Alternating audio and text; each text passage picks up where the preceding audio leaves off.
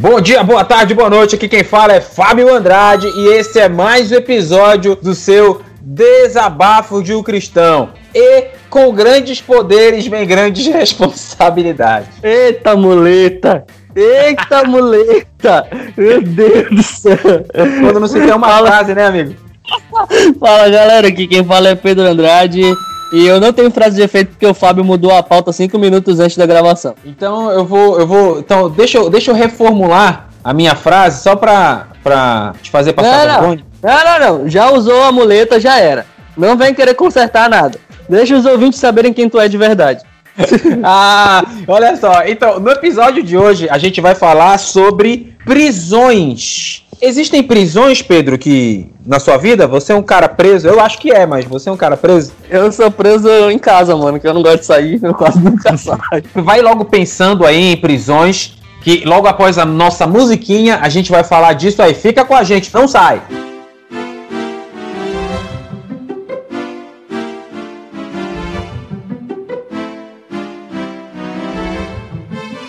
João capítulo 8. Você sabe o que diz no João capítulo 8, meu jovem mancebo? De cabeça? Não, mano. Quem, quem, tu, tu que é o, a enciclopédia bíblica aqui desse podcast. Oh, oh, meu amigo, por isso que eu gosto de você, que você sempre me dá aquela moral. Então abra sua Bíblia aí, cara, o ouvinte eu sei. João capítulo 8, nós vamos ler do verso 28 em diante. João 8. Do 28 em diante. Enquanto você vai abrindo, a gente pensa, né? O que são prisões, né? Para que serve as prisões? Qual é o objetivo delas? E Pedro, eu tava, eu tava lembrando, enquanto a gente vai achando o texto aí, eu lembro que alguns anos atrás, acho que foi em 2011, eu publiquei lá no meu Facebook. Diz assim, eu coloquei assim, eu, eu achei esse post, hein? Amigos, eu quero fazer uma enquete e peço a ajuda de vocês dando opinião. Quando digo a palavra cristão evangélico, o que vem à sua mente? O que vem à sua mente? De cara. Então eu lembro que a, a primeira frase aqui que eu recebi, ou que eu resgatei, foi radicalismo, né? Nossa, hein? Isso é do Rafael Code. Você. É a primeira palavra que ele vem na sua cabeça, meu jovem, quando você fala de cristão evangélico? Não, não. O que que te vem à mente, assim, rapidamente? O que que te vem à mente? Cristão cristão, eu penso em Jesus Cristo rapidamente. É a primeira palavra aqui na minha cabeça.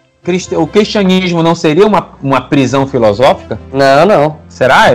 Não sei, eu tô só botando aqui, né? Talvez é, eu, eu não tem... entendo, porque, porque assim, eu tenho, eu sou meio enviesado para falar, né? Porque eu sou cristão desde sempre e tudo, mas eu, o, que eu, o que eu penso sobre o cristianismo, na verdade, é, é como. Se, se você pensar como uma prisão, é como se fosse uma prisão que te liberta, entendeu?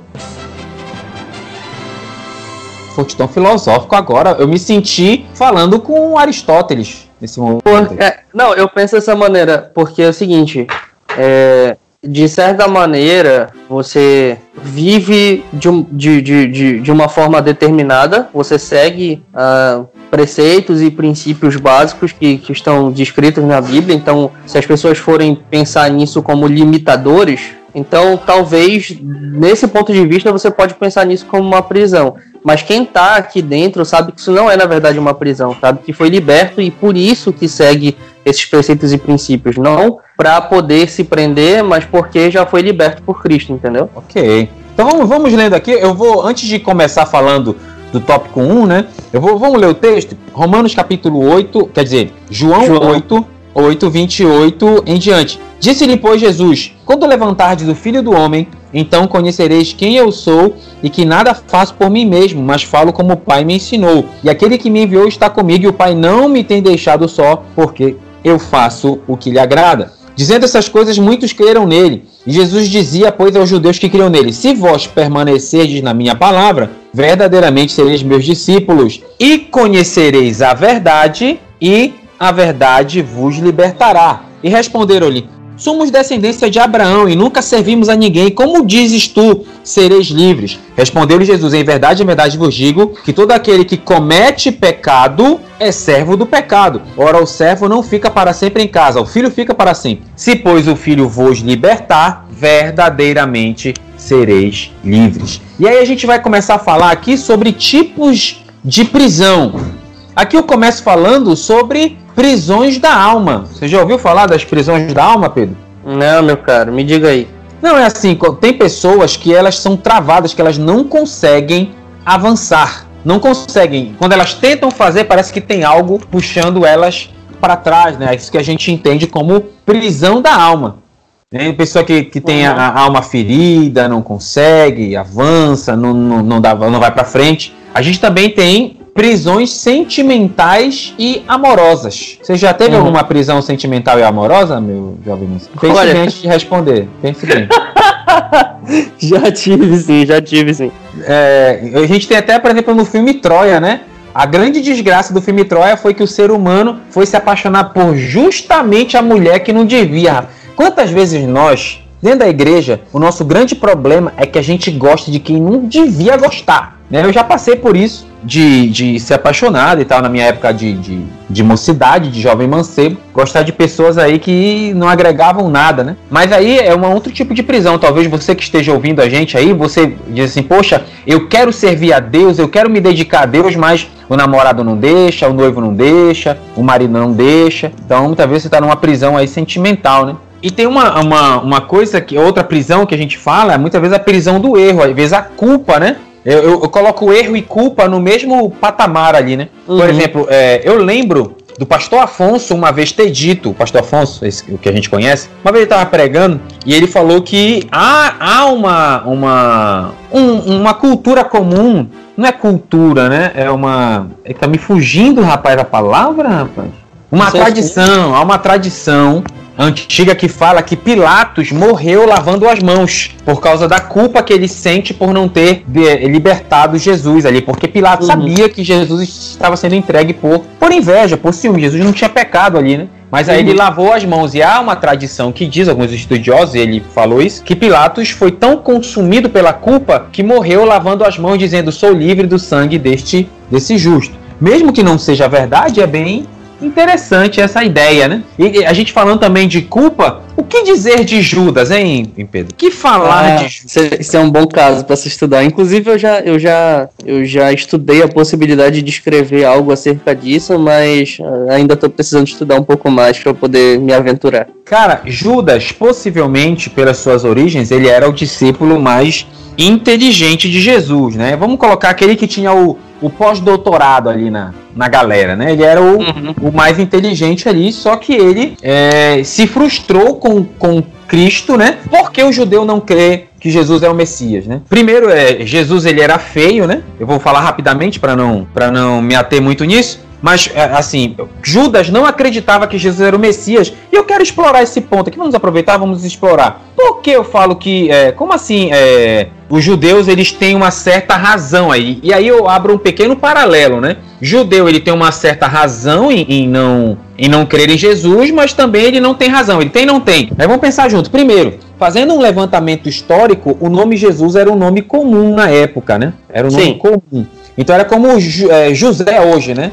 Então você vê um Messias com o nome de José. Botava fé no, no Messias desse com o nome de José? Olha, eu sou o salvador do mundo. Como é teu nome? José, pô. Não podia ser Heitor, é, Estevão, sei lá, um nome mais. Lorenzo. Lorenzo o nome mais constante, né, cara? Podia ser Sephiroth. E Sephiroth, Sephiroth era o nome mais é, bacaninha. Essa, essa, referência é só, só a galera boa que é, vai pegar, né, mano? Daqui a pouco vão dizer Saitama também aí, mano.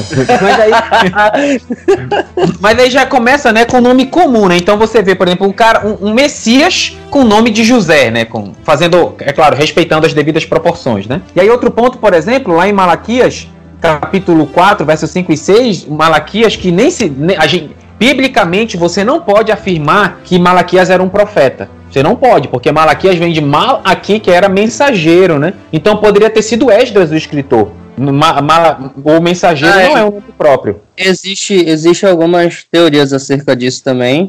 Tem, tem, tem gente que defende que Malaquias era o nome de alguém, sim. E é, era muito comum ter nomes que significavam coisas palavras uhum. específicas na época, Sim. mas também tem outros que dizem que o nome bíblico, na verdade, é somente uma alusão à palavra mensageiro, realmente, e que é muito o mais provável é que tenha sido Esdras, mas aí eu já eu, eu não eu, eu, eu particularmente acho, eu sou eu sou do, do pessoal que acha que é realmente um, um profeta, porque o estilo de escrita de Malaquias é um pouco diferente do estilo de Esdras, entendeu? Então, Entendi. me parece meio incompatível essa teoria, entendeu? Show. Então vamos lá. Então a gente já começa, primeiro Jesus tinha um nome comum, porque, assim, normalmente as pessoas criticam Judas. Não, Judas estava errado e tal. O pessoal não acreditou que Jesus era o Messias e parará. Por quê? Então vamos citar esse ponto. Primeiro, Jesus era um nome comum. Segundo ponto, Malaquias diz lá no capítulo 4, versos 5 e 6, que diz assim: Eis que vos enviarei o profeta Elias, antes que venha o grande e terrível dia do Senhor, ele converterá o coração dos pais aos filhos e o coração dos filhos aos pais, para que eu não venha e fira a terra com maldição. Então o povo esperava alguém no poder de Elias.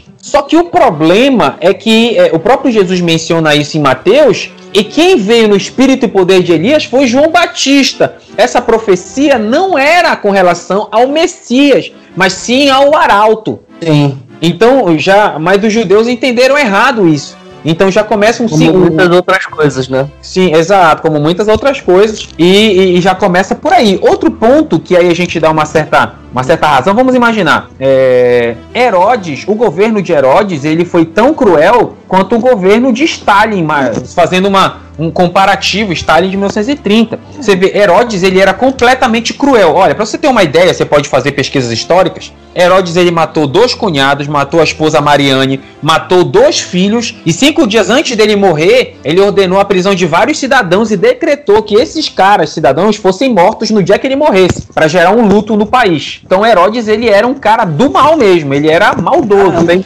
É, era. E ainda tem mais. Vamos pensar juntos. Os judeus, historicamente, você fazendo levantamentos históricos, a época em que Jesus começou o seu ministério era uma época em que estava no auge do clamor do povo por um Messias, em função de Herodes ser tão é, psicopata. E aí, o povo esperava... era um dos motivos pelos quais o, o, povo judeu tinha uma expectativa muito alta também em relação ao Messias, né? Eles estavam no meio de um, de um momento de perseguição muito grande, muito pesado, por causa do governo uh, terreno que eles tinham aqui, e daí eles tinham uma expectativa muito alta nesse Messias que vinha meio que, que tirar ele das mãos desses tiranos que estavam lá. Teve muitas revoltas, né? A revolta dos Macabeus foi uma dessas. Uh, teve um outro cara também que chamava Judas, que que juntou algo em torno de, de 300, 400 mil, 300, 400 homens, mil não, 300, 400 homens, numa revolta também contra contra o Império e tudo, segundo alguns relatos históricos. Então teve, teve muito dessas coisas nessa época por causa dessa expectativa grande que o povo tinha do Messias em relação ao governo vigente lá que era muito tirano, entendeu? E Pedro, eu tava lendo, não sei se tu já, tu já viu isso em algum lugar, e para aí você ouvinte, eu tava estudando, e segundo alguns historiadores, aqueles dois ladrões que morreram crucificados com Cristo eram revolucionários contra Roma, assim como Barrabás. Ah, eu, eu já vi alguma coisa assim. Não, é, não era que o cara era. Não era que o cara, e tal, mas. É, não era que o cara era ladrão em si, mas ele era, ele era um, um revolucionário contra Roma. Olha, não, lá em Romanos. O que, eu fiquei, o que eu vi foi que o, o, o, o ladrão que, que, que meio que se colocou ao lado de Jesus, né? E que depois Jesus disse que ele seria salvo e tudo. Esse, esse cara era um revolucionário e o outro era realmente um criminoso. Foi isso que eu vi. Então tá, vamos, vamos prosseguindo. Então, olha só. Então, lá em Romanos capítulo 1, Paulo, Romanos 9, capítulo 1, Paulo diz assim: Cristo, digo a verdade, não minto, que tenho grande tristeza e continuador em meu coração, porque eu mesmo poderia desejar ser anátema de Cristo por amor de meus irmãos, que são meus parentes segundo a carne, que são os israelitas, dos quais é a adoção de filhos, a glória, as alianças, a lei, o culto, as promessas, dos quais são os pais e dos quais é Cristo segundo a carne, o qual é sobre todos Deus bendito eternamente. Amém. E aí no capítulo 9, Paulo vai discorrendo da tristeza dele sobre o povo não acreditar. Então, pensa comigo você aí, ouvinte. Você esperava, o povo judeu esperava um Messias que viesse derrubar Roma. Aí chega o Messias falando: olha, se te baterem no, no, no, no teu rosto, vira outra fase. Olha, se te pedirem para andar uma milha, anda duas. É, não, não é, ame quem te faz mal. É, ajude aquele que não merece. Então vem um Jesus que exalta os anti-heróis, um Jesus que vem exaltando, um Messias que vem exaltando os samaritanos. Então muita coisa ali foi conflitante para o judeu. Né? Então vamos prosseguindo. Além do que, Jesus ele era feio. Sabia que Jesus era feio, Pedro? Era feio, tipo é, eu. Eu, eu ainda acho Eu, eu tenho uma agonia que... com aquelas músicas que dizem que Jesus é lindo e tal, essas coisas. Isso. Eu ainda acho que eu sou mais bonito que Jesus.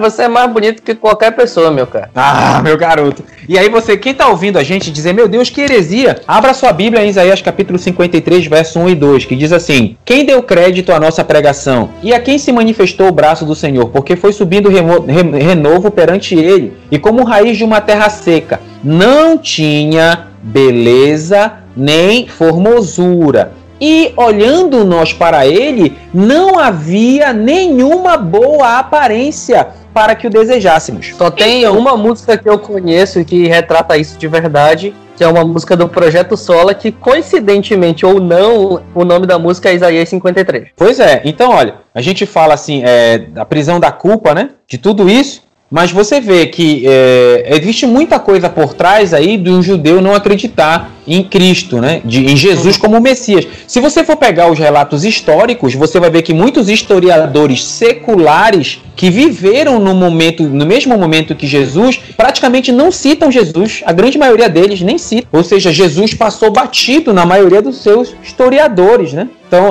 Jesus era pobre. Jesus, ele, embora não tenha nascido na Galileia, e, tá, embora tenha nascido em Belém, ele viveu na Galileia. Era chamado de, de, de Galileu, de Nazareno. Então, é, os galileus e nazarenos, eles falavam aramaico, que era a linguagem do pobre, e eles não eram aceitos em outras sinagogas. E outra, é, os rabinos discriminavam. Isso, inclusive tem uma passagem bíblica que, que os fariseus perguntam assim: pode alguma coisa boa vir da Galileia? Que reflete Exato. bem essa, essa uh, característica, né, de que era um povo mais afastado, mais pobre, mais marginal, digamos assim. Então você vê que tudo isso uh, testificava contra o, o, o, o pseudo-messias ali que, que se formava. Então, olha só, por exemplo, a, a gente diz assim: ah, é errado os caras, mas se a gente for olhar pelo, pelo ângulo deles, seria muito difícil acreditar em um Messias desse tipo. Seria muito se, difícil. Se for, eu, não tô, eu não tô querendo aqui, é, é, eu não tô querendo aqui fazer o advogado do diabo, mas outro ponto que é, é negativo contra Jesus, é, para ser aceito ali como Messias, é que Jesus ele foi reprovado na escola dos rabinos. Então, os rabinos tinham a escola primária, a escola secundária. A escola primária ia dos 6 aos 10 anos, as crianças decoravam toda a Torá e só os melhores eram escolhidos para ir para a escola secundária. Né? Então, a, a, a, educação judaica, a educação religiosa, já começava com a criança com 4 anos de idade, quando ela começava a ser introduzida a lei oral, ou seja, o pai lia a, a, a Torá para a criança. Então, dos 6 a 10, 6 a 10 anos, ela ia para a escola primária, e aí, somente, aí olha, imagina só, cara, com 10 anos, a criança já tinha a Torá toda decorada, os cinco primeiros livros da Bíblia. E aí os melhores iam para a escola secundária. A escola secundária ia dos 10 aos 15 anos e lá os alunos decoravam todo o Velho Testamento. E só os melhores eram escolhidos para serem discípulos, para serem os talmidins. E Jesus foi reprovado no processo. Tanto que Jesus ele não foi rabino, ele foi é, os, os, que eram reprovados, eles eram obrigados a aprender a profissão do pai. E Jesus era carpinteiro. Então isso é, isso é a prova que Jesus foi rejeitado na escola dos rabinos. É claro que a gente sabe que foi por inveja. Até porque com 12 uhum. anos Jesus estava dando uma surra nos doutores da lei no templo. Mas como ele eu vou foi, acreditar. Ele foi rejeitado porque ele era bom demais. Exato. Como um judeu acreditaria que o Messias não era um, um, rabino, que o Messias não tinha diploma do nível superior, vamos colocar desse jeito. Então tudo isso de, era um depoimento contra Jesus. Mas aí a questão é, os judeus eles foram muito preguiçosos com relação à lei. Eles se basearam tanto nesses preconceitos que eles não leram. O próprio Jesus, lá em João capítulo 5, verso 39, ele diz assim, ó: "Examinai as escrituras, porque vós cuidais ter nela a vida eterna, e são elas que de mim testificam. Então, se eles prestassem atenção nas profecias e como elas se cumpriam em Cristo, eles não teriam rejeitado Jesus como Messias. Mas Judas, depois de todo esse background aí que a gente fez, Judas ele não acreditou em Jesus como Messias e traiu. Só que Jesus, Judas, mais lá na frente, ele se sente culpado. Ele vendeu Jesus por 30 moedas de prata. E o interessante, não sei se tu sabia, Pedro, mas 30 moedas de prata era o preço de um escravo. Sim, sim, sim, sabia. Então ele vendeu ali Jesus por 30 moedas de prata, mas ele ficou com aquilo. Então, existem vários tipos de prisões amorosas, prisões da alma, a prisão de culpa, que foi Pôncio Pilato, Judas, seja festas, seja bebidas, seja sexo, seja o que for, é, é dinheiro. Muitas são as prisões que nós podemos que nós podemos ficar lá. E eu, eu gosto muito, sabe, eu, eu, tenho um certo problema com o culto de libertação, sabe? Mas eu vou falar, mas eu vou falar disso mais lá lá para baixo. Então, vespeiro, a... vai mexer no vespeiro. É, vamos mexer no vespeiro. Mas vamos lá. As prisões, elas têm, ah, têm seus efeitos. Então a gente sabe que também tem prisão física, literalmente. A pessoa, ela comete algum crime ali e ela é presa. E aí, constitucionalmente falando, brincadeiras à parte, tem a perda da liberdade. Então você, quando é preso, você não pode receber visitas, é, a não ser que você seja um político bem rico, você tem uma alimentação ruim e você não tem Netflix na sua, na sua, na sua cadeia, né? Então a, a prisão em si ela tem um, uma perda de liberdade tremenda. E da mesma forma a gente remete isso para nossa vida espiritual. Muitas vezes as prisões, elas nos, nos privam, elas nos afastam de Deus, elas nos afastam da família, nos fazem perder emprego, nos fazem perder oportunidade. As prisões nos fazem perder muita coisa. E, então a questão assim, é... Deixa eu acrescentar uma coisa. É, não se engane, você que talvez possa não sei se o Fábio concorda comigo, mas aí às vezes a gente já pode levar essa, esse papo que a gente está tendo agora muito para pra, as questões mais tradicionais que a gente está acostumado a ouvir, né? Tipo, droga, bebedeira, é, enfim, essas coisas todas que a gente já sabe que são coisas que prendem as pessoas, mas tem um monte de outras coisas também que, no fim das contas, quando a gente pensa sobre prisão, na minha cabeça eu penso sobre idolatria também, porque tudo aquilo que toma a nossa, a, a, o nosso foco em Deus é idolatria. Então, nos prende, nos tira do foco de Deus, entendeu? Então, não necessariamente é a mesma coisa, mas pode ter uma, uma relação. E daí, uh, qualquer coisa pode se tornar uma prisão para você, entendeu?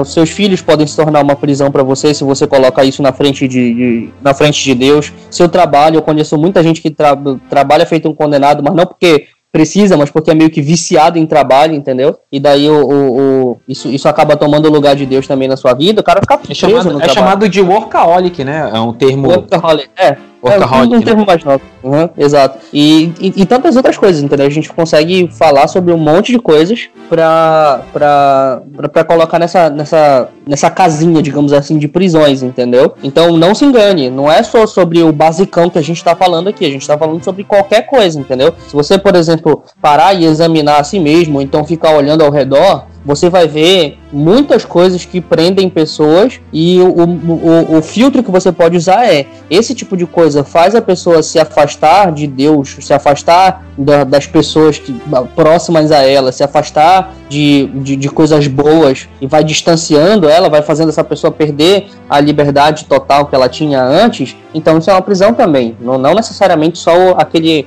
o tradicionalzão que a gente está acostumado a falar. Exato. Então aí a gente tem que pensar, né? É, é, será que eu estou sobre o efeito de alguma prisão? E aí eu quero, eu quero deixar essa prisão bem entre aspas, tá?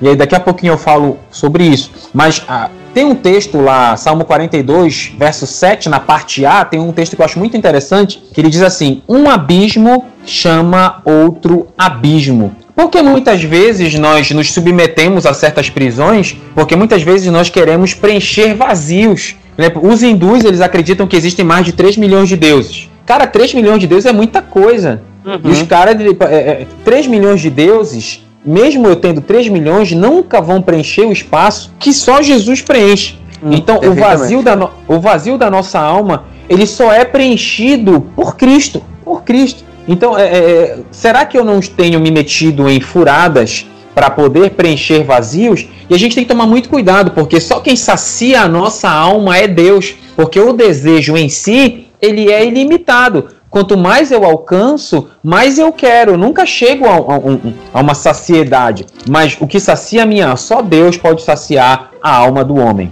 somente Deus. E aí não tem o que discutir. É por isso que a gente tem que tomar muito cuidado. É, eu já, já estamos caminhando já para a parte final. Tá me ouvindo aí, Pedro? Sim, senhor. Estamos caminhando para a parte final, mas eu quero essa parte final eu quero trabalhar com bem calmo. Antes, tem um, um, um cantor que é o, o cantor antigo, não sei se ele grava ainda, que é o Cícero Nogueira. Eu lembro uma vez ele ter dito que antigamente não existia culto de libertação porque os crentes eram libertos. Liberto. E aí, vamos por um parêntese bem aqui. Olha só, Jesus morreu na cruz por nós, certo? Confere? Certo. A, o sacrifício de Cristo nos trouxe a liberdade, certo? O, a própria epístola de Paulo aos Romanos fala disso, fala sobre a liberdade que temos em Cristo. Agora, o que eu tenho que pensar? Porque a, a Bíblia diz lá em Romanos que nós, em função do sacrifício de Cristo, não servimos mais ao pecado como escravos. Você pode ler o capítulo 6 e 7 de Romanos, que ele faz, o Paulo faz esse apanhado muito bom. E aí vamos pensar juntos.